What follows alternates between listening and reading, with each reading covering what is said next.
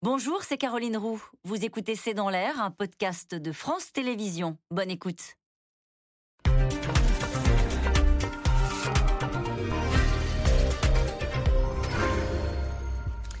Bonsoir à toutes et à tous. Nous attendons vos questions SMS, Internet et réseaux sociaux pour alimenter notre discussion. Le président cherche toujours le nom de son ou sa première ministre et déjà il est soumis à la pression, celle des premières images euh, des cortèges, des casseurs en marche du 1er mai, celle d'une gauche qui, après s'être déchirée pendant des années, tente de retrouver le chemin de l'unité. Ce week-end, les Verts ont signé avec les Insoumis un accord électoral pour les législatives en acceptant le compromis, notamment sur la question européenne. Les communistes et les socialistes sont toujours, eux, en négociation sur fond de psychodrame au PS où les éléphants refusent de perdre leur âme et de rejoindre une gauche radicale. Jean-Luc Mélenchon se voit déjà, lui, en patron de l'Union et de Matignon, impose la ligne, mais surtout s'attribue le rôle de premier opposant à Emmanuel Macron. Mélenchon, la gauche, c'est moi. C'est le titre de cette émission. Avec nous pour en parler ce soir, Christophe Barbier.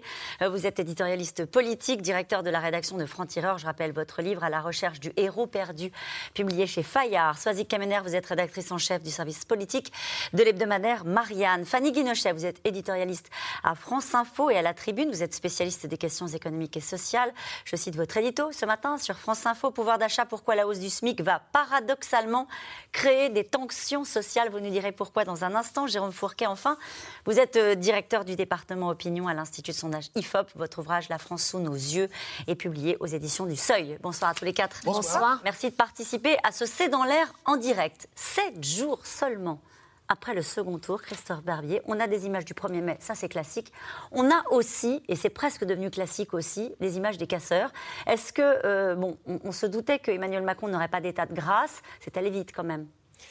Oui, c'est allé vite, mais ça part sur une tendance de fond tellement ancienne, tellement profonde dans notre société, avec une crise économique et sociale vraiment enracinée, que la vraie fausse présidentielle que nous avons eue, avec un débat qui a été frustrant, avec une affiche de second tour qui était redondante avec 2017, ben, tout cela ne pouvait pas effacer euh, ces tendances de, de, fond. Donc elles ressortent en effet à la première occasion sur une société qui a été quand même chauffée à blanc par cette présidentielle. Pourquoi? Puisqu'il y a eu au premier tour un fort effet de vote utile, donc des gens qui déjà n'ont pas voté pour leurs idées ou pour leurs candidats, mais pour celui le mieux placé pour éviter le second tour que les gens n'aimaient pas. Et un deuxième tour où, là encore, ça a été rejet contre rejet. Ceux qui voulaient à tout prix éviter un deuxième mandat de Macron ou ceux qui voulaient à tout prix éviter un mandat de, Le Pen. Et donc tout ça crée des, frustrations. Et c'est un peu cela que l'on voit avec, en plus, nous l'oublions pas quand même, une France qui sort de deux années, et peut-être même trois si on compte les Gilets jaunes, de conflits majeurs et de crises économiques profondes avec la, la crise pandémique. Donc tout cela n'est pas finalement surprenant. Ce qui est surprenant, c'est que ça ne se contente pas euh, d'être une colère dans les sondages ou une colère dans la rue, c'est en train de bouleverser le paysage politique. Avec les manœuvres au sein de la gauche, avec les, les crispations et, les, et les, les, compétitions à droite et à la droite de la droite. Donc on voit que la machine politique ne s'est pas mise en pause après la présidentielle. Au contraire, sur fond de cette société heurtée et traumatisée, la machine politique a tendance à s'emballer. Mmh. Soazic Kemener, y a-t-il des leçons à tirer de ce qui s'est passé ce week-end?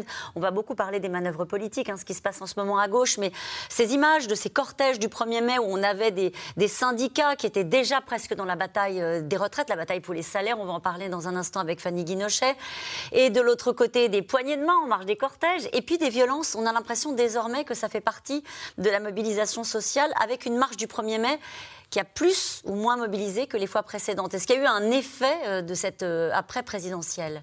Alors, tout d'abord, on voit bien qu'on est encore dans un entre-deux. C'est-à-dire que Emmanuel Macron n'a pas encore entamé son nouveau quinquennat. Il le dit lui-même, il est en fin euh, du premier quinquennat. Donc, on voit bien qu'il y avait du monde dans la rue, mais pas obligatoirement plus que les années précédentes. Hein, si on prend les, chiffres des organisateurs, enfin, les chiffres donnés par la police, hein, c'est toujours compliqué, mais si on se base en tout cas sur, ce qui s'était passé, par exemple, en 2018. On se souvient, 2018, c'est le moment où ça se passe très mal. C'est le moment où, d'ailleurs, c'est l'affaire Benalla, un hein, tout né de là, de, euh, de 2018. Il y a des heures ailleurs, il y a un McDonald's qui est saccagé à côté du pont d'Austerlitz. Bref, là, ils étaient 55 000 à Paris. Là, la police compte 24 000 à Paris hier. Donc, on a l'impression, même si les chiffres, si on compare les chiffres nationaux, c'est à peu près équivalent, on n'a pas l'impression qu'il y a eu un souffle euh, d'après-présidentiel. Tout simplement parce qu'on est encore dans un entre-deux. Il y avait en revanche un mot d'ordre très fort qu'on entendait. Tous les manifestants le répétaient retraite à 65 ans, retraite à 65 ans, retraite à 65 ans. On entendait absolument ça dans tous les reportages.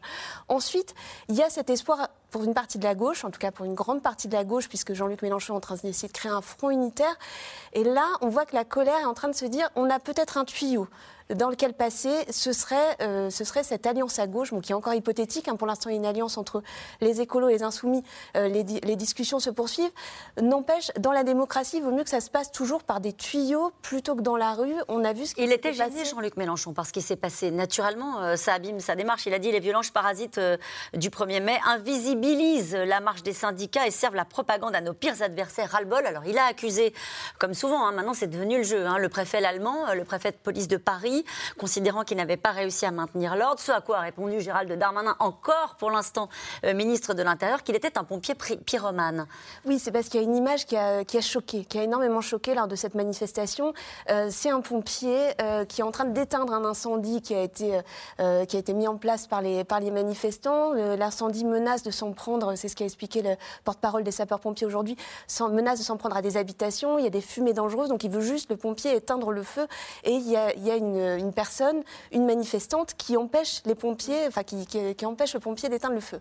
Et donc là, euh, pour Jean-Luc Mélenchon, c'est terrible parce qu'on voit bien que lui, tout son discours, c'est de dire euh, depuis le début du quinquennat, il y a des, des, violences policières, on nous empêche de manifester. Or, l'image qui reste de cette manifestation, c'est ce pompier qu'on empêche d'éteindre le feu. Et qui a porté plainte en l'occurrence cet après-midi. Et donc, et donc on voit bien les, les deux camps se renvoient la responsabilité, mais ce qui est vrai, et ça, je reviens à votre première question, c'est peut-on encore manifester en France et, je me souviens de Gérard Larcher qui avait lancé l'alerte, le président du Sénat, en 2018, en 1er mai 2018, en disant c'est très grave ce qui s'est passé, le cortège a été arrêté, il y a eu des casseurs, on a empêché les syndicats de manifester, c'est traditionnel, c'est le 1er mai, il faut laisser les syndicats. Et ça, et naturellement, et je me tourne vers vous, Fanny Guinochet, ça abîme le mouvement syndical depuis désormais euh, des années. Les syndicats d'ailleurs qui ont dit qu'ils eux aussi voulaient se voir pour éventuellement travailler ensemble contre la réforme des retraites, ce qui est, ce qui est pas rien. Effectivement, mais c'est vrai qu'on a, on a tendance à l'oublier, mais les violences euh, dans les manifestations, elles datent même avant 2018, avant l'arrivée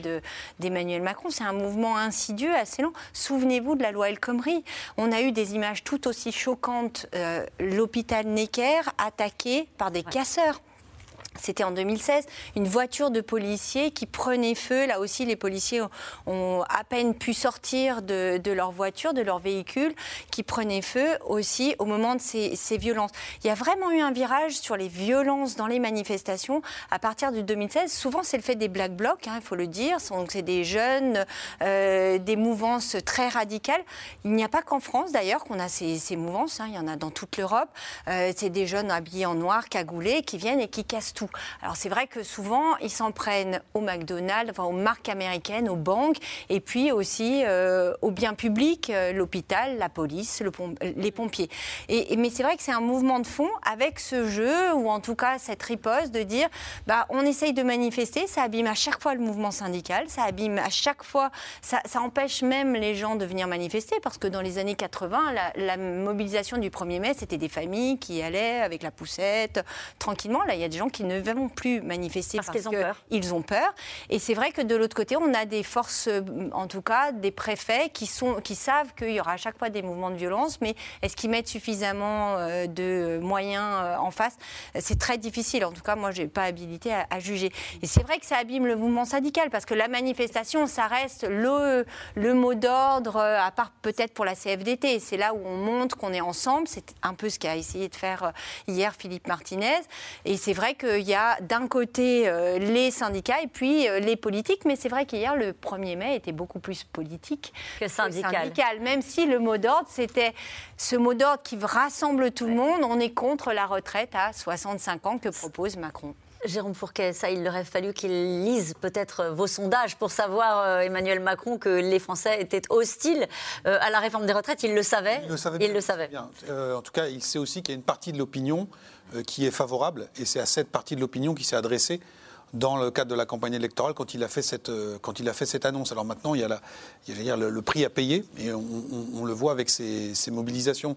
Ce qui, se, passe en fait depuis 2016 aussi, c'est avec le surgissement de ces black blocs, ce que ça traduit aussi, c'est que les organisations syndicales, physiquement, de manière très basique, n'arrivent plus à tenir le pavé, comme on disait. Il y avait les services d'ordre, le fameux SO de la CGT et de FO, et aujourd'hui dans la rue, service d'ordre, il est vieillissant, il est moins nombreux, et euh, en 2018, ce qu'on appelle le carré de tête, qui était tenu par euh, le service d'ordre, avait été débordé par des black blocs qui étaient plus nombreux que la manifestation officielle. Et beaucoup de gens dans cette mouvance radicale qui est très diverse, alors elle est d'extrême gauche, mais il y a des gens qui, viennent de différents univers, euh, partagent l'idée que les manifs un peu plan-plan, la lutte syndicale, tout ça n'aboutit à rien et qu'il faut passer, le vieux slogan anarchiste, à l'action directe et donc, c'est euh, l'occasion, chaque 1er mai maintenant, de. voilà. Et, en face, on a un, maintien de l'ordre par la préfecture de police qui se durcit de plus en plus, qui, entre guillemets, se militarise. On voit que les équipements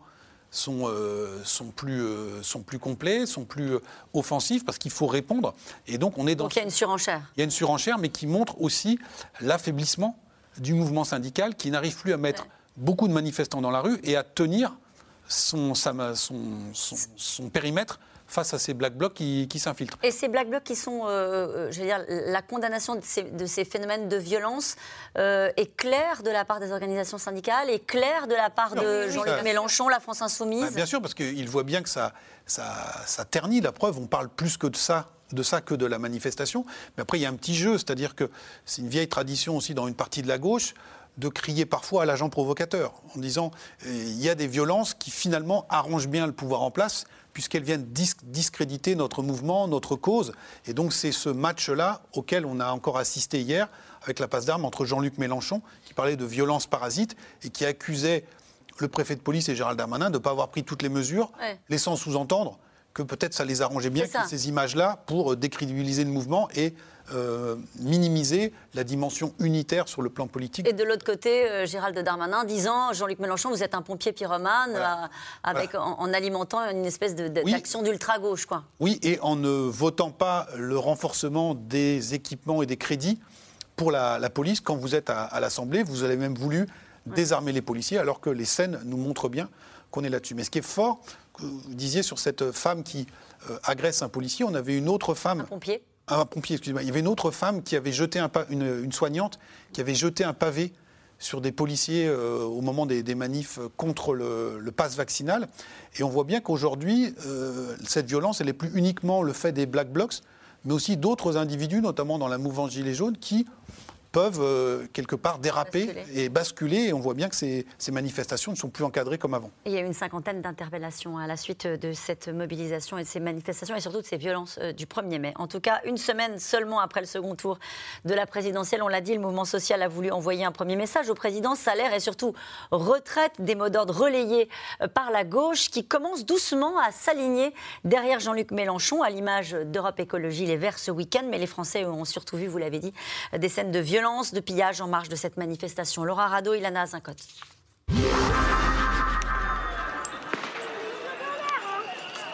Dès les premières minutes du défilé,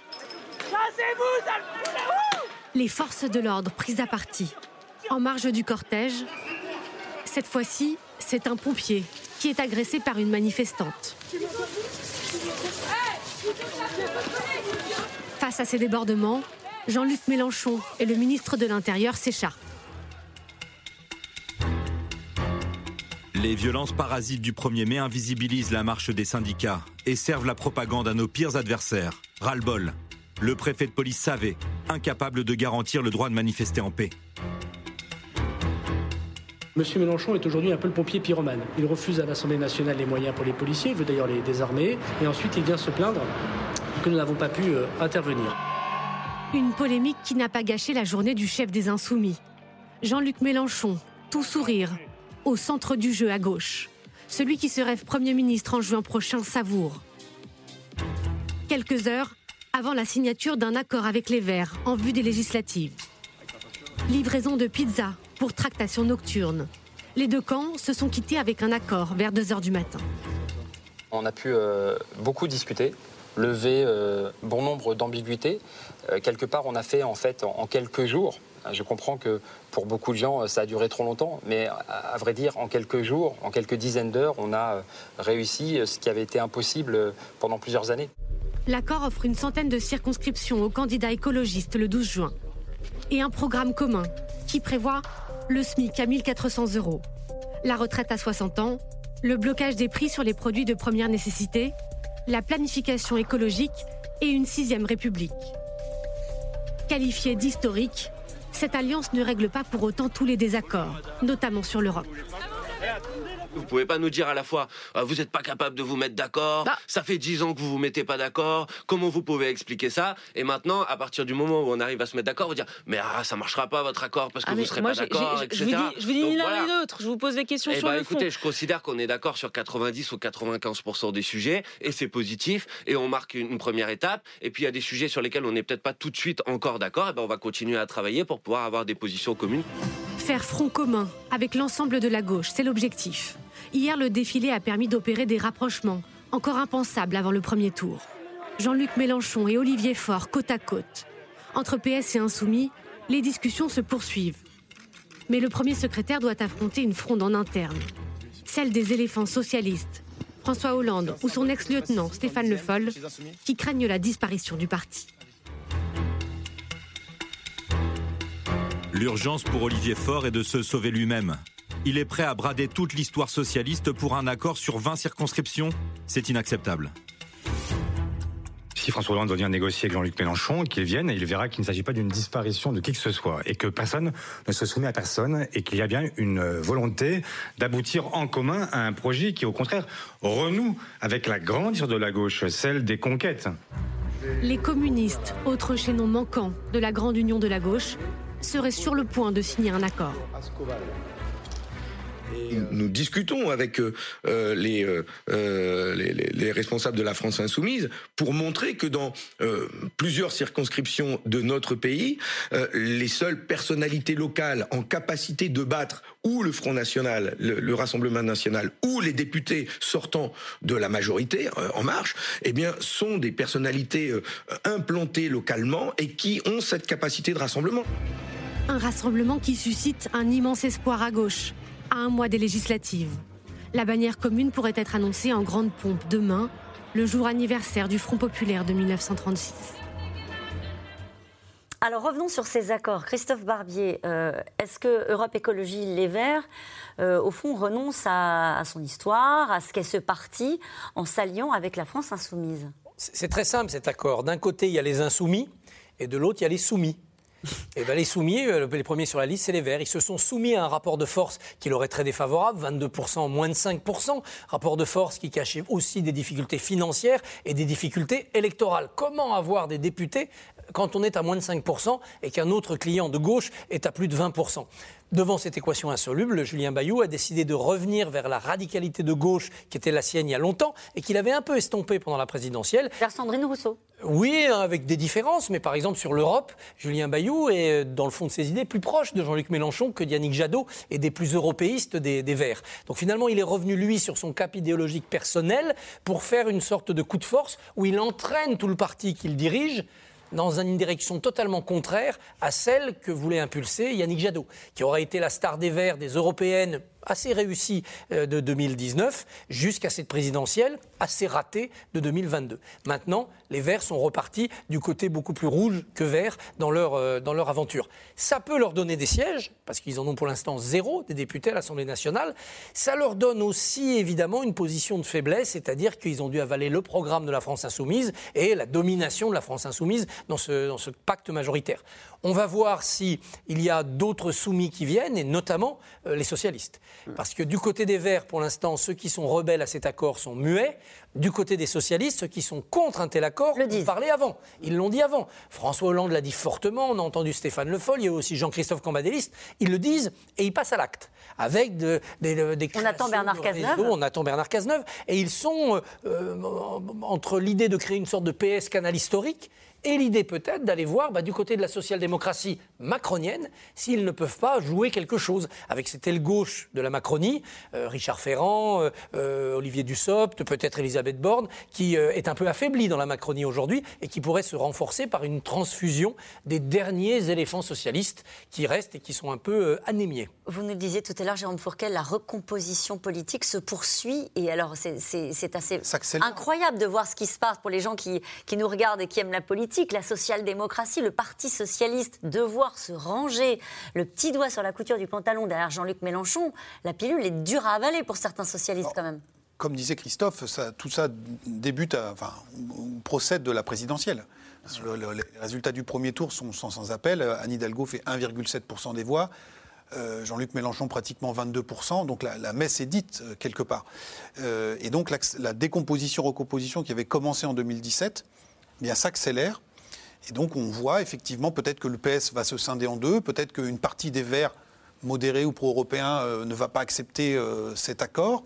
Euh, et tout ça aura aussi des conséquences à droite, on en parlera peut-être tout à l'heure, parce que ce qui reste des républicains aujourd'hui est tiraillé entre une alliance éventuellement avec les humoristes, le canal historique où aller chez Macron, et peut-être que certains d'entre eux se disent, mais si jamais il y a une dynamique à gauche très puissante qui peut catapulter Jean-Luc Mélenchon comme Premier ministre, ben, nous, on ne peut pas rester euh, l'arme au pied. Il faut que dans ce cas-là, qu'on aille euh, renforcer le, bloc central autour d'Emmanuel Macron. Donc on est dans une phase d'accélération de cette décomposition-recomposition euh, avec des, espèces de tête à queue comme ça qui sont assez spectaculaires.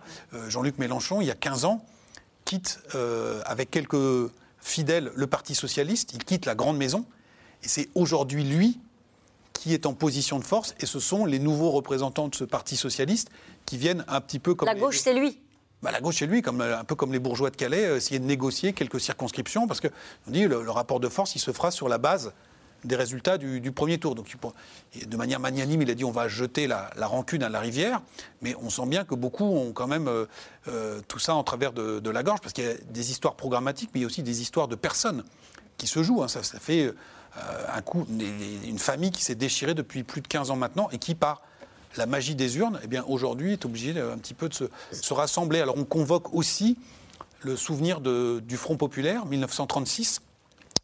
Et c'est intéressant parce que c'est en deux ans avant, 1934, à la suite des, manifestations des ligues d'extrême droite que la gauche syndicale déjà divisée entre les communistes et les socialistes avait fusionné. Il y avait deux cortèges à la base, ce n'étaient pas les dirigeants, c'était les deux cortèges qui s'étaient rencontrés. C'est ça qui avait donné ensuite l'élan pour constituer le, Front populaire. Et Jean-Luc Mélenchon, très habilement, joue sur cette date anniversaire. Alors ce qui est intéressant, c'est qu'aujourd'hui, il se pose comme le leader de la gauche, alors qu'à un moment, il parlait plus du tout de gauche. C'était son sujet. C'était le peuple. C'était le peuple. C'était euh, euh, le bloc, le bloc populaire, etc., etc. Et là, il voit qu'il y a un coup à jouer, donc on repart. Un coup à jouer, dites-vous, Jérôme Fourquet. Euh, bah, pour l'instant, il a en tout cas euh, redonner euh, même la perspective de victoire, même si peut-être on y reviendra dans un instant pour savoir ce qui est, en tout cas ce que disent les, enquêtes d'opinion, mais en tout cas dans le cortège, on voyait bien dans tous les reportages qu'il y avait une partie de la gauche qui, qui a tellement encaissé de défaites pendant des années, qui se remettait à croire en une victoire possible, en une perspective plus réjouissante que ce qu'elle a vécu ces dernières années.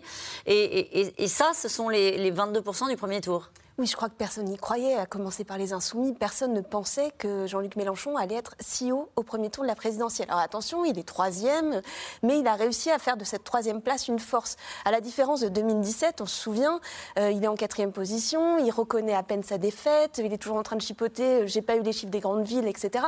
Enfin, il a beaucoup de, il a beaucoup de mal à admettre sa défaite et, et il se passe pas grand-chose juste après. Il commence à reprendre un peu du souffle au mois de septembre. Et là, au contraire, on voit qu'il a appris de 2017 il voit cette, euh, cette mobilisation. Il y a un vote utile indéniable pour Jean-Luc Mélenchon. Alors lui, il concède simplement 1 ou 2% de vote utile derrière lui, sinon il considère que c'est tout le monde derrière son programme. Et il pense qu'il y, a, quelque, chose à, quelque chose à faire. Il voit que Marine Le Pen, qui pourrait se présenter comme première opposante, bah, finalement, elle est partie en vacances. Elle a disparu euh, des écrans euh, depuis, depuis une semaine. Et donc, c'est son moment. Et il commence avec cette déclaration Élisez-moi Premier ministre d'Emmanuel Macron. Alors, c'est vrai qu'on est tous restés un peu stupéfaits parce qu'on n'élit pas un Premier ministre. Il est nommé par le président de la République, enfin en fonction, c'est ce que dit Emmanuel Macron, d'ailleurs en fonction du résultat des législatives, on verra si on, on a un, ministre, un Premier ministre, un nouveau Premier ministre auparavant. Mais en tout cas, ce message qui, paraît très étrange passe chez les électeurs de gauche qui se disent finalement on n'était pas si loin. C'est ça, c'est ça qu'on entend beaucoup, même si c'est très compliqué de faire des additions de voix, parce qu'il y a des gens qui ont voté Fabien Roussel parce qu'ils étaient pour le nucléaire, qui ne voulaient pas absolument pas voter pour Jean-Luc Mélenchon. Il y a, cette question, Fabien Roussel est pour le nucléaire alors que Jean-Luc Mélenchon est contre. Euh, il y a déjà là un profond désaccord, non? Oui, et alors j'étais stupéfaite d'entendre Fabien Roussel ce matin. Je suis prêt à mettre de côté cette question du nucléaire. et ça, ça veut bien dire que quelque part, l'aspiration à l'unité à gauche est tellement forte que finalement, ils sont prêts à mettre quand même ce qui, était, ce qui faisait leur, leur, identité, d'ailleurs, à, voir ce que ça va donner ensuite, parce que ça, ça fait un programme d'opposition, mais ça ne fait pas un programme de gouvernement. Quand vous avez des gens qui, qui ont des telles différences sur l'Europe, sur le nucléaire, c'est des, des, sujets qui sont énormes, d'autant plus en 2022, avec la crise ukrainienne, avec la guerre en Ukraine, etc.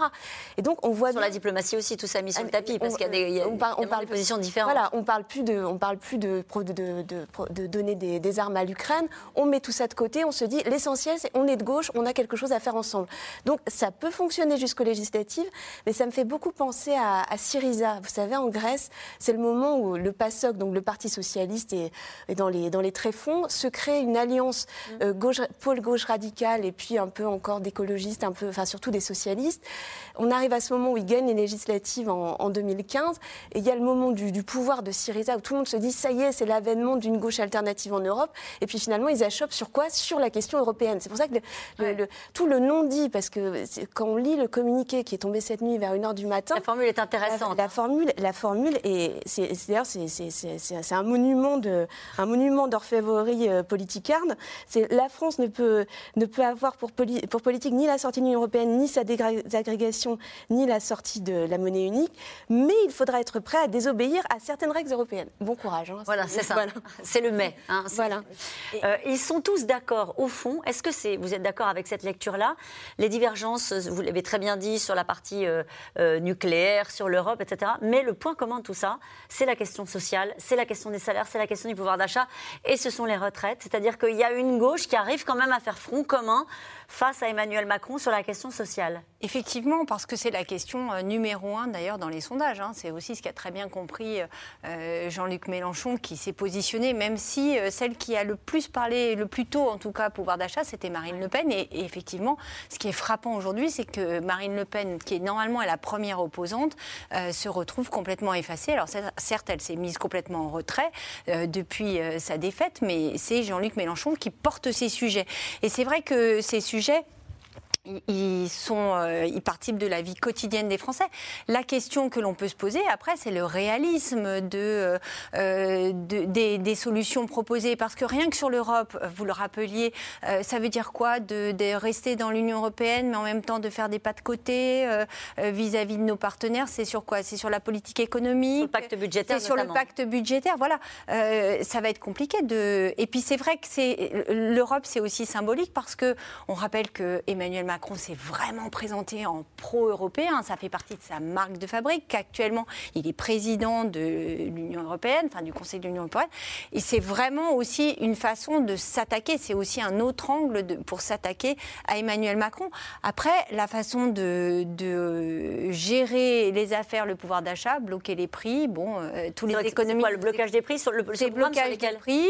C'est un SMIC à 1400 euros. Là, ils sont tous d'accord. Mais c'est vrai que là, le SMIC aujourd'hui euh, est passé à 1300 euros net, ce qui pose d'autres difficultés, hein, euh, parce qu'il y a les SMICards qui sont contents, les gens qui sont au SMIC, eux, ils ont gagné en pouvoir d'achat, mais tous ceux qui sont juste un peu en dessus, bah, ils se retrouvent euh, certains en dessous du SMIC, donc ça, ça, crée des frustrations. Ça crée des problèmes de grille salariale et des frustrations. La question des salaires va être portée, donc c'est comment vous financez un SMIC à, à 1400 euros, et puis aussi vous avez la retraite à 60 ans. C'est un vrai changement, et là, pour le coup, le PS a mis longtemps, ou en tout cas la social-démocratie, a accepté que, eh bien, euh, on faisait des réformes pour maintenir un système à l'équilibre, financier à l'équilibre. Revenir à 60 ans, je ne trouve pas beaucoup d'économistes qui vous disent que le système, notre modèle social. les socialistes là-dessus, qui se sont pendant très longtemps appelés la gauche de, de gouvernement, face à une gauche qu'ils renvoyaient à une gauche d'opposition, de radicalité ben, le, programme d'Anne Hidalgo, en tout cas, c'était on reste à 62 ans et on fait preuve, on, fait la réforme de Marisol Touraine, c'est-à-dire qu'on change, on recule un petit peu plus la durée de cotisation. Donc les socialistes de gouvernement étaient effectivement dans euh, la préservation d'un système. Revenir à 60 ans en termes de retraite, c'est vrai que c'est financièrement c'est un vrai pari. Jérôme Fourquet, c'est compliqué de faire des projections sur les législatives à partir du score de la présidentielle? Alors à partir du score de la présidentielle, oui. Euh, rappelez-vous, euh, si on prend l'exemple de le précédent de 2017, euh, Marine Le Pen arrive au second tour, elle fait 34% des voix au deuxième tour, au premier tour elle est à 21%, et ça débouche sur une dizaine de députés seulement. Jean-Luc Mélenchon fait un peu moins au premier tour, il a 17 députés, parce qu'il y a des mécanismes d'alliance qui peuvent se, se, mettre en place. Donc projeter les résultats de la présidentielle circonscription par circonscription, ça peut donner une base de discussion aux états-majors politiques. Parce que vous voyez que dans l'accord, les écologistes ont obtenu sans circonscription, c'est-à-dire qu'il n'y aura pas de candidats insoumis et qui seront les candidats uniques de cette nouvelle union populaire. Et donc on va les regarder circonscription par circonscription, laquelle je te donne, laquelle je garde, etc. Donc ces scores-là ont de l'intérêt. Maintenant, pour projeter et, faire des anticipations, c'est beaucoup plus hasardeux. On ne prend pas en compte non plus euh, le fait qu'il peut y avoir des dynamiques qui s'opèrent avec cet espoir qui peut être euh, porté à gauche euh, d'une victoire possible. Jean-Luc Mélenchon a, dit et fait deux choses intéressantes. D'abord, c'est lui qui, tout de suite, il a pris la tête de la bataille pour les législatives parce qu'il avait en mémoire ce qui s'est passé en 2017 avec une très forte démobilisation, une espèce de gueule de bois de son électorat dont beaucoup de gens ne sont pas allés voter aux législatives. Donc il faut absolument maintenir la flamme et donc il y va. Et puis la deuxième façon de maintenir la flamme, c'est ce qu'il a dit. Il a dit je veux redonner à la gauche la perspective de la victoire. On n'y va plus pour témoigner, on y va pour gagner. Et donc ça, je pense que pour toute une partie de la gauche, ça peut être, euh, ça peut être. Mais c'est sérieux? Je veux dire, ça paraît crédible quand on voit qu'il faut 289 députés pour avoir la majorité? Il, part de 17 députés, la France insoumise. Vous voyez, les communistes d'une dizaine. Donc il, peut y avoir un bel élan maintenant, comme vous dites, pour avoir une majorité absolue c'est absolument, euh, absolument colossal. Et tout va dépendre aussi de comment les choses vont se passer avec ce qui reste de, socialistes ou de, ou de, communistes. Et comment est-ce que les socialistes vont gérer? Est-ce qu'il y aura effectivement un accord qui sera conclu? On parle d'une discussion encore euh, demain avec les socialistes. On, leur demande en plus aux socialistes, donc on comprend que euh, François Hollande monte au créneau, on leur demande de renier toute une partie des réformes qui se sont produites sous, sous, le quinquennat d'Hollande, la loi El Khomri, etc. Donc c'est abjurer ce qu'ils ont fait, donc c'est quand même très très compliqué. Hmm.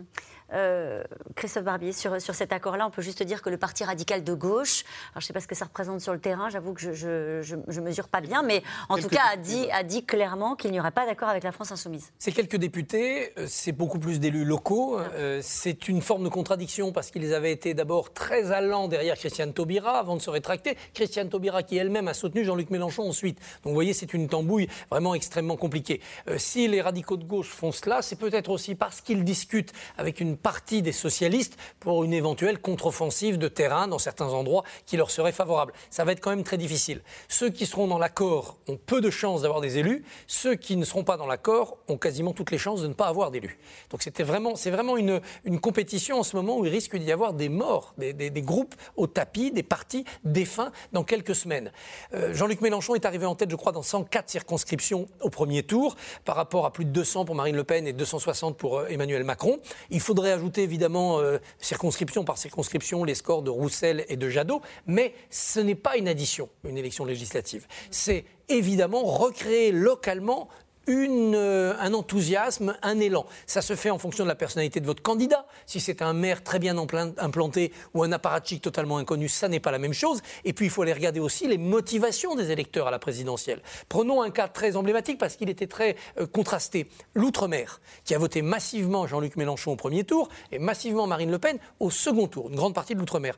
Est-ce que ça va donner des députés mélenchonistes ou des députés le Probablement non, parce que les motivations de vote anti-Macron ne seront plus là aux législatives. Et on sait qu'il y a en Outre-mer des partis régionalistes, un parti socialiste. C'est ce qu'ils essayent de faire. C'est ce qu'ils essayent de faire, de part et d'autre. D'ailleurs, du côté de, chez, euh, de, la, de la République, de, du Rassemblement national, comme du côté de la France insoumise, d'en faire un vote anti-Macron. Exactement. Encore. D'où l'idée de dire il y a un troisième tour, c'est les législatives, et vous allez élire un Premier ministre. Ce qui est juridiquement faux, mais ce qui est politiquement pour l'instant très efficace, puisque la seule dynamique que l'on voit dans la vie politique depuis, depuis 15 jours, c'est celle enclenchée par Jean-Luc Mélenchon autour des gauches. Mm. Euh, la République en marche est un peu plate et on sait qu'il y a pas mal de tensions en interne. Et euh, l'extrême droite a tranché très vite son problème, ni alliance ni réconciliation. Le RN veut détruire a raison. Reconquête. A raison. Ah bah, euh, vu le rapport de force, Marine Le Pen a raison de ne pas chercher à faire une petite place, quelle qu'elle soit, euh, aux partisans d'Éric Zemmour, parce que ça serait faire rentrer le verre dans le fruit. En tout cas, Jordan Bardella déclare si Macron, à l'issue de cette élection, obtient les pleins pouvoirs, alors il aura les mains libres pendant cinq ans. C'est quand même cette idée d'en faire encore un référendum pour ou contre Emmanuel Macron, hein, de ces législatives, avec euh, l'équation personnelle, comme on dit, qui joue beaucoup, hein, Jérôme Fourquet, dans ces élections, qui reste des scrutins locaux ou est-ce que c'est un scrutin national? Alors, c'est encore local, mais de moins en moins. Euh, pour plusieurs raisons, notamment par le fait qu'il n'y a plus de cumul des mandats. Et donc, euh, Christophe parlait du, cas d'un maire qui pourrait se présenter à la députation. S'il se présente à la députation, il doit être prêt à quitter son mandat de maire. Donc, euh, ça, ça, un petit peu cela. Et on a vu, depuis l'inversion du calendrier électoral, c'est-à-dire depuis le quinquennat et depuis que les législatives ont lieu dans la foulée de la présidentielle, que, sans exception, gauche, droite et gauche et droite ont chacun eu à chaque fois une large majorité puisqu'il y avait un vote très clair pour les députés qui représentaient la majorité présidentielle. Le meilleur exemple de tout ça, c'est en 2017, donc la, dernière mandature. Vous savez que François Bayrou avait négocié des investitures et des circonscriptions pour le Modem, et que si vous faites le score moyen des candidats Modem, vous êtes à la décimale près au score des candidats LREM, c'est-à-dire que les électeurs n'avaient pas fait la différence, ils avaient voté pour les candidats macronistes. Ah. Et la plupart d'entre eux étaient inconnus au bataillon, et donc il y avait une dimension locale qui était moins forte qu'elle ne l'était par le passé. La, la, dernière donnée très importante, c'est le mode de scrutin. Compte tenu de l'abstention qui sera sans doute très forte, pour être au second tour, il faut être soit dans les deux premiers, soit, si vous êtes troisième ou quatrième, faire entre 25 et 30% des exprimés pour avoir 12,5 des inscrits. Ça élimine pratiquement tous les troisièmes. Une seule triangulaire en 2017. En faisant l'union de cette manière, Jean-Luc Mélenchon peut espérer monter à la deuxième place, au détriment parfois d'un RN, parfois d'un LREM, parfois d'un LR. Les LR peuvent être très menacés parce que généralement ils étaient avec un faible score, mais ils étaient deuxièmes, donc ils étaient qualifiés pour le second tour. Et après, ils pouvaient gagner avec les reports de voix venus de l'extrême droite. Si ce n'est pas le cas, si les LR se retrouvent troisième ou quatrième avec le seuil qui n'est pas atteint, vous allez, avoir une élimination de LR dans beaucoup de second tours. Avec ce chiffre que vous avez aidé à commenter déjà, mais 67% des sondés souhaitent une cohabitation. Et vous nous expliquez, hein, euh, parce qu'on le voit beaucoup circuler, ce chiffre. Alors, les Français veulent une cohabitation. mais ils sont très divisés sur le profil du Premier ministre futur. Il y en a qui veulent Marine Le Pen, d'autres euh, Jean-Luc Mélenchon, etc. En tout cas, si la gauche tente de s'unir, la Macronie, elle aussi, tente de trouver un mécano, comme on dit, euh, qui va faire fonctionner une majorité composite. Les discussions ne sont pas toujours apaisées surtout entre la République en marche et le parti d'Édouard Philippe, entre les deux formations.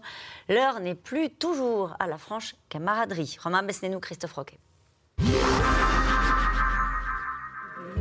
Retour sur le terrain pour un président tout juste réélu. La présidentielle terminée, place à la campagne pour les législatives. J'aimerais pas être à votre place, franchement. J'aimerais pas être à votre place. Mais personne n'a Changement de ton et de style. Fini le président pressé Emmanuel Macron prend son temps. En déplacement dans les Hautes-Pyrénées vendredi, il enchaîne photos et tape dans le dos. Nouveau mot d'ordre, écouter et réconcilier. Il y a un apaisement à avoir euh, avec toutes et tous. On sort de cette campagne présidentielle où il y a eu parfois un peu de tension. Je pense que c'est important voilà, qu'on agisse, mais qu'il y ait un retour au, au calme, à la concorde.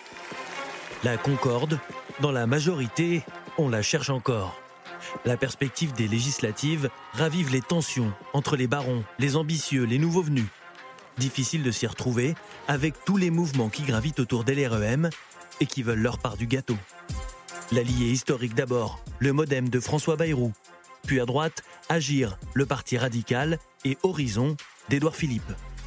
À gauche, quatre formations veulent composer avec la majorité, dont la Fédération progressiste de l'ancien socialiste, François Rebsamen tous sous la même bannière. Pas sûr, rien n'est fait à six semaines du scrutin. Eux qui l'avaient pourtant tant espéré, ce grand parti de l'Union, la Maison commune. En novembre dernier, tous les poids lourds de la Macronie participent au lancement d'ensembles citoyens censés réunir tous les mouvements, avec en ligne de mire les législatives. Nous soutiendrons les mêmes candidats aux élections législatives. Ainsi, l'énergie disponible sera déployée pour gagner du terrain, pour mener le combat contre les adversaires déclarés et pas pour des bisbilles entre nous. Six mois plus tard, l'idéal macroniste fait chou blanc. Ensemble citoyen n'est plus qu'une coquille vide. Sur son site internet, rien à part la charte rédigée à sa création. La route vers l'Union s'est heurtée à un mur, un mur nommé Horizon. Entre son chef Édouard Philippe et le président, rien ne va plus. Leur rivalité a atteint des sommets la semaine dernière avec deux phrases d'une violence à peine croyable rapportées par Europe 1. Elles auraient été prononcées en privé par Emmanuel Macron à propos de son ancien Premier ministre. Il me doit tout et il pense qu'on est égaux il a fumé les vapeurs du port du Havre Aucune circonscription pour Horizon. Ce sont des cons. Horizon, le nouveau parti d'Édouard Philippe, accusé de jouer sa propre partition. Pas assez loyal aux yeux de la Macronie. Le maire du Havre aimerait 50 candidats aux législatives et suffisamment d'élus pour constituer un groupe à l'Assemblée. Et tant pis si les discussions avec la majorité n'aboutissent pas. Je ne suis jamais tenu par un deal que je n'ai pas passé. Il y a deux semaines pourtant, les deux têtes de l'ancien exécutif ont tout fait pour jouer l'apaisement, avec quelques fausses notes. Emmanuel Macron en visite au Havre, le fief d'Édouard Philippe, qui assure le service minimum, souvent en retrait des déambulations du président. Je pense que le président de la République, il a besoin de tous les Français et que tous les Français, ils ont besoin de ce président de la République. Absolument. C'est un bon résumé. On a besoin de travailler ensemble et de continuer à avancer. Qu'est-ce que j'ai fait depuis cinq ans? C'est de rassembler toutes celles et ceux qui étaient prêts à agir ensemble et qui venaient d'horizons divers. Je vais pouvoir continuer. Face à l'avancée des négociations à gauche, Emmanuel Macron veut accélérer malgré les turbulences. Hier, les principaux ténors de la majorité se sont rencontrés à l'Élysée pour négocier une stratégie en vue des législatives. Parmi eux, un certain Édouard Philippe. Comment va-t-il faire fonctionner sa majorité, Christophe Barbier?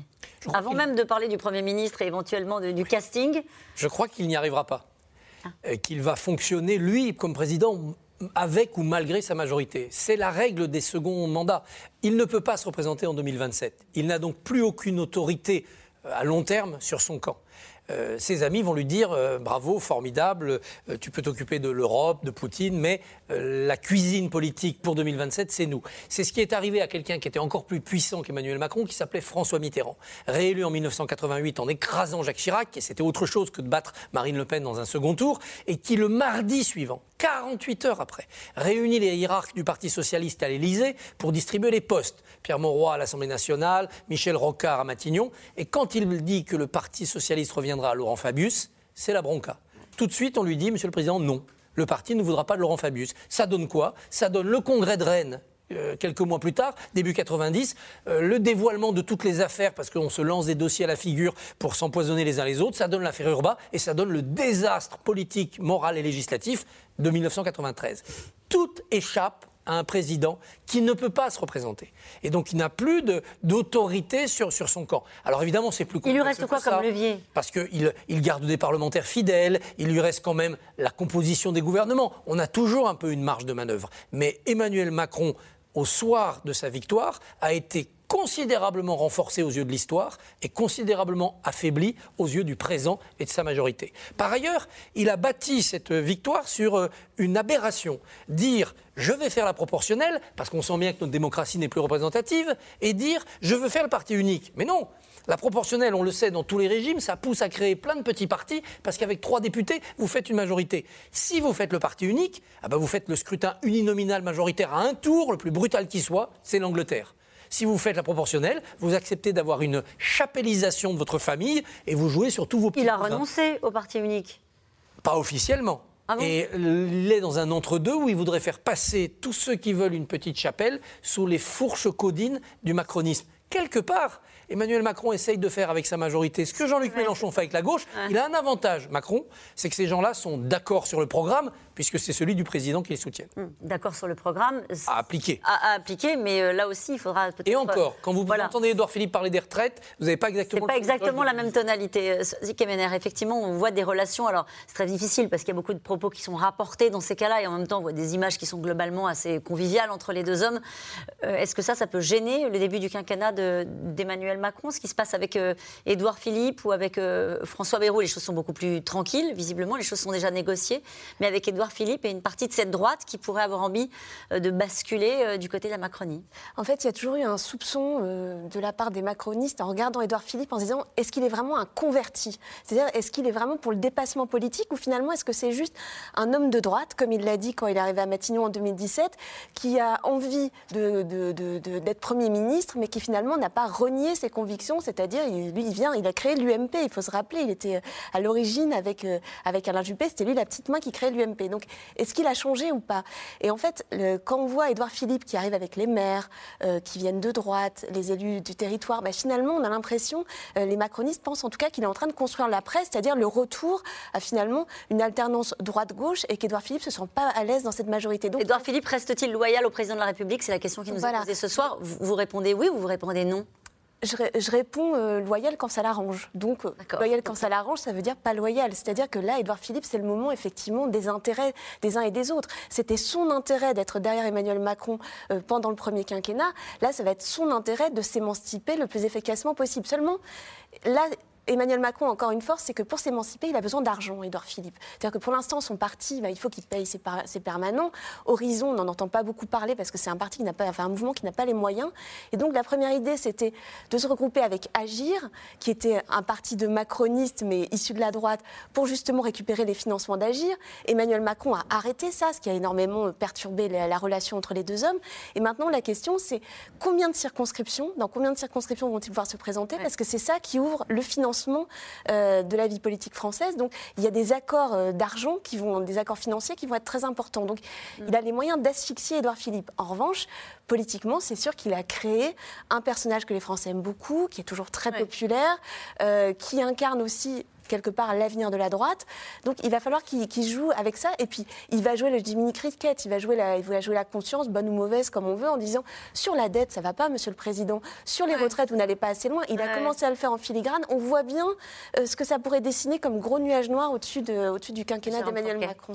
Alors, avec la, il y a deux choses, deux, options. Soit il y a un accord euh, avec Emmanuel Macron sur une répartition des circonscriptions soit euh, Édouard Philippe et ses troupes se sentent suffisamment forts pour euh, dire bah, on va arracher nous-mêmes les, circonscriptions. Mais là, c'est encore, au début du quinquennat, c'est très difficile parce qu'on a dit tout à l'heure, le, tampon majorité présidentielle est, important. Un député Horizon face à un député marcheur en, face à face, ce sera sans doute l'avantage pour le, député marcheur. Donc il faut arriver à se constituer ses troupes, ou peut-être en sous-marin, en faisant présenter des gens euh, par En Marche et puis essayer de les, débaucher par, par la, suite. Mais euh, donc si euh, Édouard Philippe bénéficie d'une bonne cote de popularité personnelle, et qu'il a un réseau d'élus locaux, il n'a pas de troupes parlementaires. Mm. Ça, c'est absolument décisif pour mener la bataille et, peser dans le. Donc, on imagine, au regard de ce que vous venez de dire les uns et les autres, que le président de la République va mettre beaucoup d'énergie à ce qu'il n'en ait pas. Oui, il va être très attentif. Euh, et puis, il n'y a pas de la place pour tout le monde. On a dit tout à l'heure, François Bayrou sera bien servi en termes de circonscription. Il faudra, comme toujours, faire de la place aux derniers arrivés. Euh, il y en aura, du côté de LR notamment, sans de LR, sans doute. Peut-être, on a parlé de certains écologistes ou socialistes qui, arriveraient euh, de nouveau. Et, donc, il faudra voir comment tout ça va se, tout va, tout ça va s'agencer. Tout ça est en train de se faire. C'est-à-dire au moment où la gauche se recompose, on l'a vu tout à l'heure en parlant de, Jean-Luc Mélenchon, tous derrière Jean-Luc Mélenchon. Euh, Emmanuel Macron. Dans le poste central aussi. Voilà, et Emmanuel Macron prend son temps aussi pour voir comment évolue la météo, parce qu'il a l'arme de la nomination du Premier ministre, la composition de son gouvernement et de la répartition des investitures, et en fonction du rapport de force, est-ce qu'on fait plus ou moins de place à la droite? Est-ce qu'on met en scène l'arrivée de gens de gauche pour répondre à la dynamique éventuelle de Mélenchon? Quand vous dites la météo, c'est les sondages ou c'est autre chose? Alors c'est les sondages, mais aussi voir, par exemple, comment se Qu'est-ce que se passe-t-il à gauche? Est-ce qu'il y a un accord en bonne et due forme avec les socialistes, les communistes? C'est ça qu'il attend. voilà, de voir comment tout, tout, tout, ça bouge. Est-ce qu'il y a des ralliements euh, importants qui arrivent dans son camp ou pas euh, et tout ça va se dessiner dans. L'histoire se fait sous nos yeux, là, dans la. Et, c'est vrai. Ce sont des, histoires, on le disait tout à l'heure en parlant de Jean-Luc Mélenchon euh, et du PS, mais ce sont des histoires d'hommes. Entre Emmanuel Macron et, Édouard Philippe, derrière les images conviviales, il y a quand même euh, un peu de rancœur, de, de, défiance très forte. on sait que le quinquennat, c'est pas. Quand Édouard Philippe était présent, ça c'est. Le dialogue n'était pas forcément fluide. Et la difficulté aujourd'hui, certes, Édouard Philippe n'a pas suffisamment, mais il est en train de, de regarder du côté des, territoires. Vraiment, il laboure les territoires, les élus locaux, il les met dans sa poche. Il a fait énormément de déplacements. On était tous pris par la campagne, on a moins regardé du côté d'Edouard Philippe, mais il a toute une frange. Et si Emmanuel Macron, au-delà de la majorité à l'Assemblée, veut euh, imposer ou en tout cas euh, appliquer son programme, il va avoir besoin des corps intermédiaires, il va avoir besoin des élus locaux, il va avoir besoin des associations, il va avoir besoin de tout ce terreau euh, qui ne lui échappe pas. Et du côté d'Edouard Philippe, c'est vraiment actuellement la stratégie qui est mise en place. En tout cas, eux sont bien loin de ces tractations pour les législatives. Ces Français qui, pour faire face à l'inflation, aux fins de mois euh, difficiles, se retrouvent le week-end dans des vides greniers. Nos équipes se sont rendues à Nantes. Reportage Magali Lacroze et Arnaud Foira. Samedi matin, jour de vide-grenier à Nantes. Le soleil ne s'est pas encore levé, mais déjà les exposants arrivent par dizaines. Chacun doit trouver sa place. Ça va Ça vous va comme ça Oui, bah oui. Tout est très millimétré. Ah ouais, non, ça rigole pas. Hein. il faut faire le gendarme. même. Mais ils sont, ils sont adorables, nos gens. Ils sont adorables. Hein. Et on vient de loin, nous. D'où C'est du Marne. Ça démarre ah Auprès de l'essence, vous avez le moral, vous, je vous le dis. Hein. hein vous avez le moral des dents Il est 7 heures. Les stands ne sont pas encore montés. C'est l'heure des collectionneurs. Vous faites les premiers euh, pour trouver les trésors Allez, c'est parti pour une très longue journée. Parmi les 80 stands, on remarque très vite celui de Xavier. Vous savez où c'est fait ça normalement? C'est fait aux Philippines. Voilà. Très beau pays, 7000 îles. Ça, ça vient de Madagascar, ça c'est Baoulé, ça c'est... Xavier parle euh, beaucoup, il passe sa journée à raconter des histoires à tous ceux qui s'intéressent à ces objets. C'est des trucs particuliers Ouais, des objets militaires. Alors en militaire, il y a Xavier a eu plusieurs vies dans l'hôtellerie, ébéniste, mais depuis qu'il est à la retraite, sa situation est critique. Je touche 630 balles par mois. Puis comme je me suis posé un peu il n'y a pas longtemps, avec ma compagne, on a acheté une petite maison. Alors ce qui fait que pour vivre, je dois avoir dans les 250 balles. Alors au bout d'un moment, la colère est montée jusqu'à descendre dans la rue. 6 les deux. Je sais plus quand c'était les gilets jaunes, mais. Euh, Ton avion fait partie Bah ouais, à minima.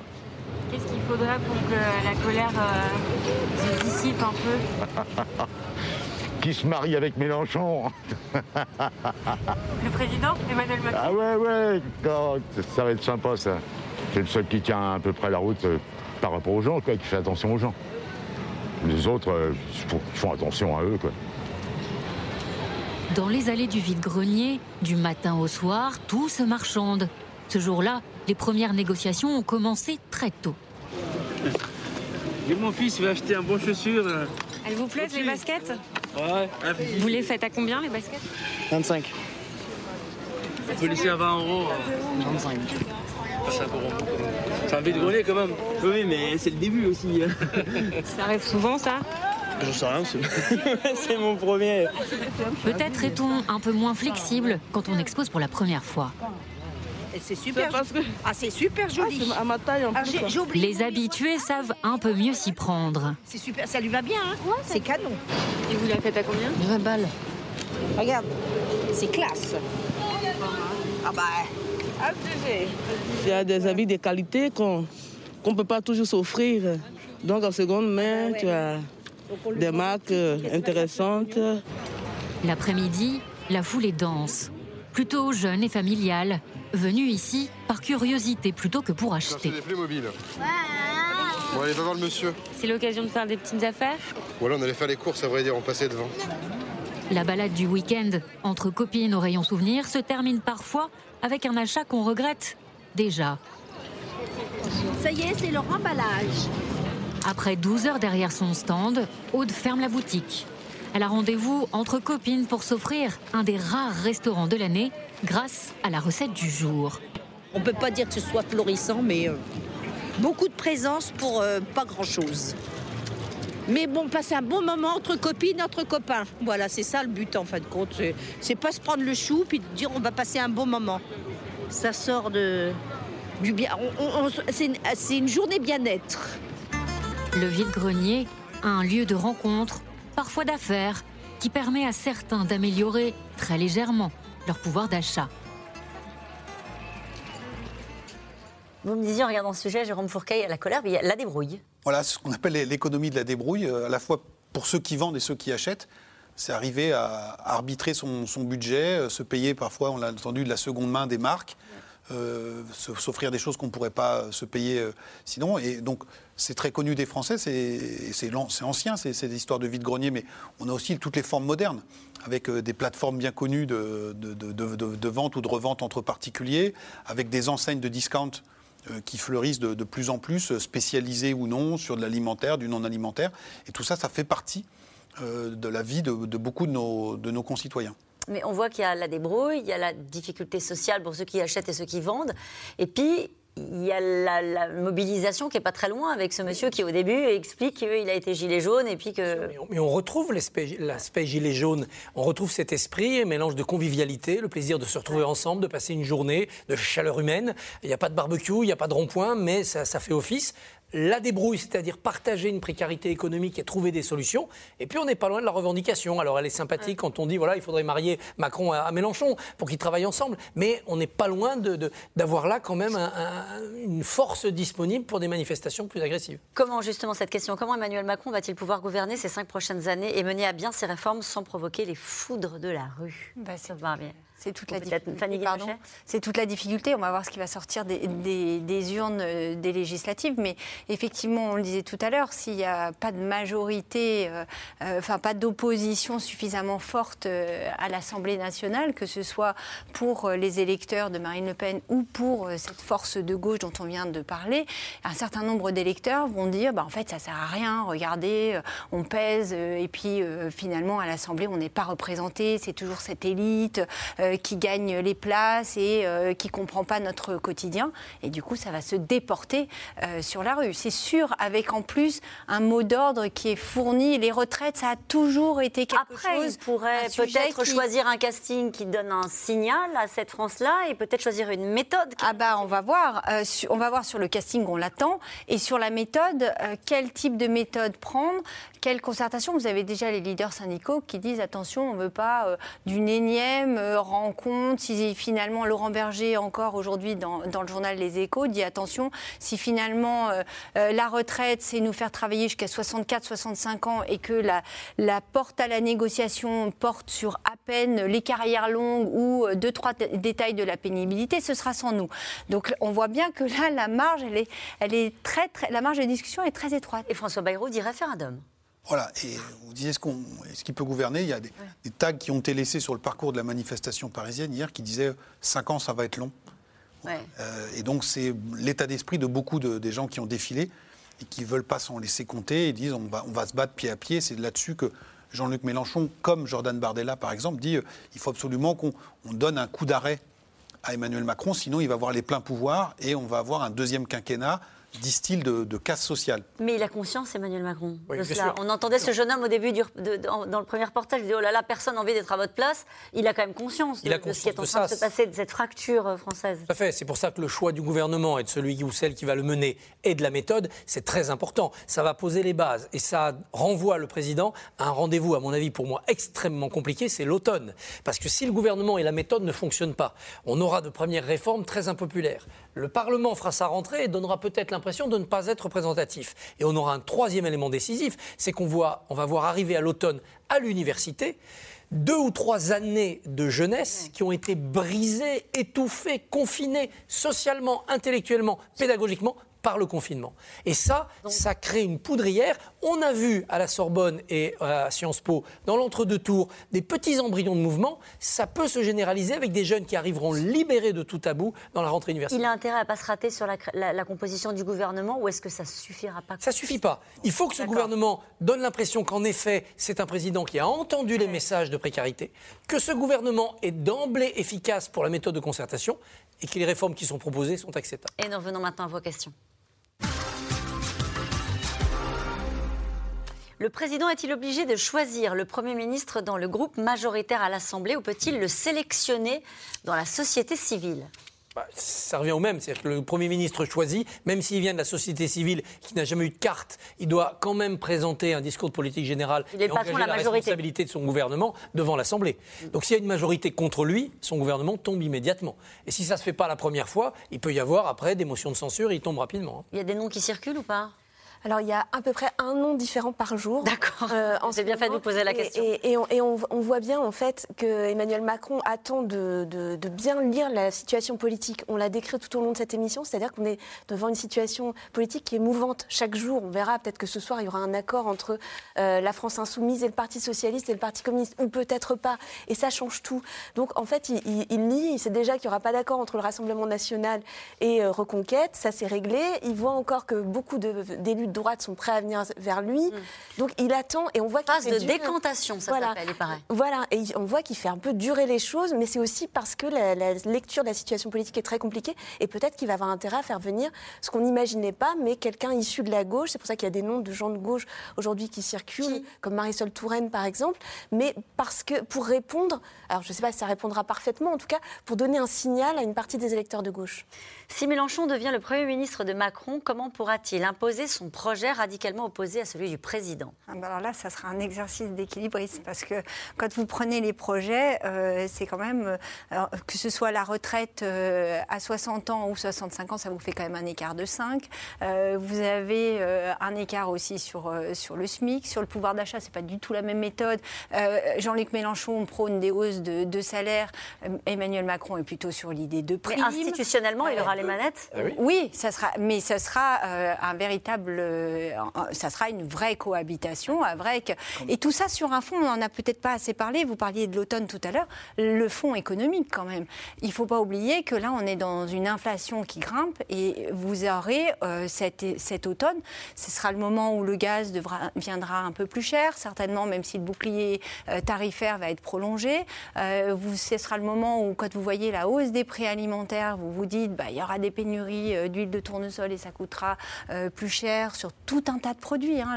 L'inflation, on est vraiment là aujourd'hui dans une économie qu'on n'a pas connue depuis des années. Donc tout ça va encore tendre le pouvoir d'achat des On se Français. souvient de la patronne de la Banque Centrale Européenne qui disait c'est temporaire, qui se voulait très rassurante, c'est elle s'est complètement plantée. Ou Ah, ça c'est fini. Ah Elle bon n'était pas, elle était pas la seule. hein, Ah bon, mais on d'accord. a eu, euh, tout le monde disait l'inflation, ça va être une, euh, le fait Oui. de la reprise. Et puis il y a quand même la guerre en Ukraine qui vient euh, s'inviter dans le débat et qui fait que, notamment sur les matières premières et l'énergie, eh bien, ça pèse très fortement. Peut-on comparer la nouvelle Union populaire avec le programme commun de la gauche de 1972 Non, pas tout à fait. D'abord parce qu'à l'époque, c'est le Parti socialiste qui était quand même à l'initiative de, de cela, avec un parti communiste fort, donc c'était beaucoup plus équilibré que ce qu'on voit aujourd'hui. Aujourd'hui, c'est la gauche radicale qui est devant et les autres sont très très très loin derrière. Par ailleurs, à l'époque, il y avait eu un long travail pour accoucher d'un programme commun qui avait fini par exploser en 77, mais les déclinaisons électorales n'en étaient que des conséquences. Législative de 78, c'est raté, présidentielle de 81, c'est réussi. Là, c'est l'inverse. C'est un programme qui n'est pas commun, c'est le programme de Mélenchon, qui est imposé aux autres, malgré quelques acrobaties lexicales dont Soisig nous a lu des extraits tout, tout à l'heure. Et donc, c'est prenez mon programme, prenez ma bannière, venez avec moi et vous aurez peut-être un groupe parlementaire. Donc, c'est pas la même chose. Mélenchon ne va-t-il pas se heurter à un autre type de front républicain? Elle est intéressante cette question. Est-ce qu'il fait peur, euh, Jean-Luc Mélenchon, à une partie euh, euh, du centre droit, du centre gauche? Oui Oui, oui, et on, voit aussi que, effectivement, dans, une partie de la gauche, la candidature de Fabien Roussel, par exemple, n'était pas pour rien. Euh, dans, dans ce, dans ce paysage-là, c'est que sur certains nombres de positions, sur la laïcité, sur l'Europe, sur le rapport à la police, euh, il y a des lectures qui sont, euh, qui sont, qui sont assez différentes. Et donc, bien évidemment, s'il y a une dynamique autour de, de- de ce personnage, il y aura des contre-dynamiques éventuellement en faveur d'Emmanuel Macron. Ça va aider E- Emmanuel Macron à mobiliser, à faire, euh, Bah, oui, là, il à- rassembler choisi- son camp. Pour la présidentielle, il s'était choisi Marine Le Pen comme principal opposant.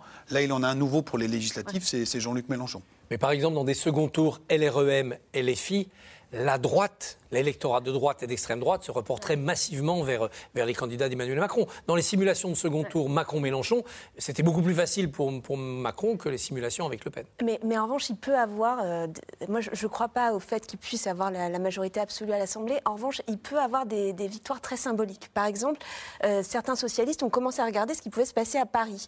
Ils ont regardé qu'en fonction des résultats, parce qu'il y a eu un, fort, un fort vote Mélenchon dans un certain nombre de circonscriptions, on pourrait arriver à huit circonscriptions mélenchonistes. Donc on voit bien, c'est ça qu'il est en train de- d'essayer de, de bâtir aussi, c'est-à-dire des places fortes pour la fois suivante. Mais que devient Marine Le Pen depuis la présidentielle? C'est vrai ça? Oui, c'est vrai, elle a complètement disparu, elle se repose, sans doute qu'elle a pris un peu de, de vacances. En revanche, la stratégie du Rassemblement national est claire, c'est euh, éradiquer aux législatives cette euh, félonie euh, grandeur nature qui a été l'expérience zémourienne. Et euh, les perspectives pour Éric Zemmour de faire assez de voix pour se financer, il faut faire plus de 1% dans 50 circonscriptions, a fortiori de faire assez de voix pour avoir des élus, ces perspectives sont devenues euh, fantasmagoriques. Donc le, le problème d'Éric Zemmour, ça va être de durer pendant un quinquennat où il n'aura pas de tribune à l'Assemblée nationale, où il n'aura que la vie du parti. Donc il faut que les gens adhèrent, réadhèrent, financent. C'est pas facile du tout. Marine Le Pen a l'occasion, lors de ces législatives, d'effacer le, le- Bien sûr. le- le mauvais souvenir que représente Éric Zemmour. Bien sûr, en récupérant certains de ceux qui ont servi Éric Zemmour, on parle beaucoup du leader des, des jeunes, et puis en, en privant de toute tribune et Éric Zemmour et Marion Maréchal, et les anciens du RN qui sont partis chez lui, Nicolas Bay, Gilbert Collard. Et pour eux, il n'y aura pas de retour, ça c'est sûr. Cinq ans, c'est long, comme dit C'est Tag. c'est long. Merci euh, à vous tous. C'est la fin de cette émission qui est rediffusée ce soir à 22h45. Il est l'heure de retrouver Anne-Elisabeth Lemoine et toute l'équipe de C'est à vous. Bonsoir Caroline. Bonsoir. Hommage ce soir à la femme d'affaires, chanteuse et comédienne que Françoise Sagan avait baptisée la reine noire de nos nuits blanches. Régine s'est éteinte hier, dimanche 1er mai. Le New York Times lui consacre une partie de sa une. Aujourd'hui, archives et témoignages de Pierre Palmade à suivre.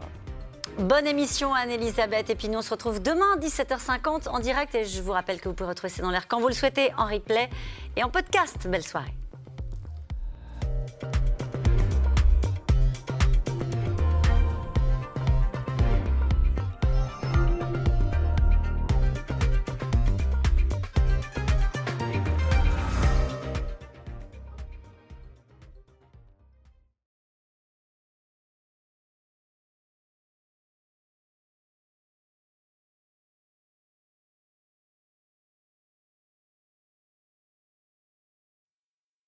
C'était C'est dans l'air, un podcast de France Télévisions. Alors s'il vous a plu, n'hésitez pas à vous abonner. Vous pouvez également retrouver les replays de C'est dans l'air en vidéo sur France.tv.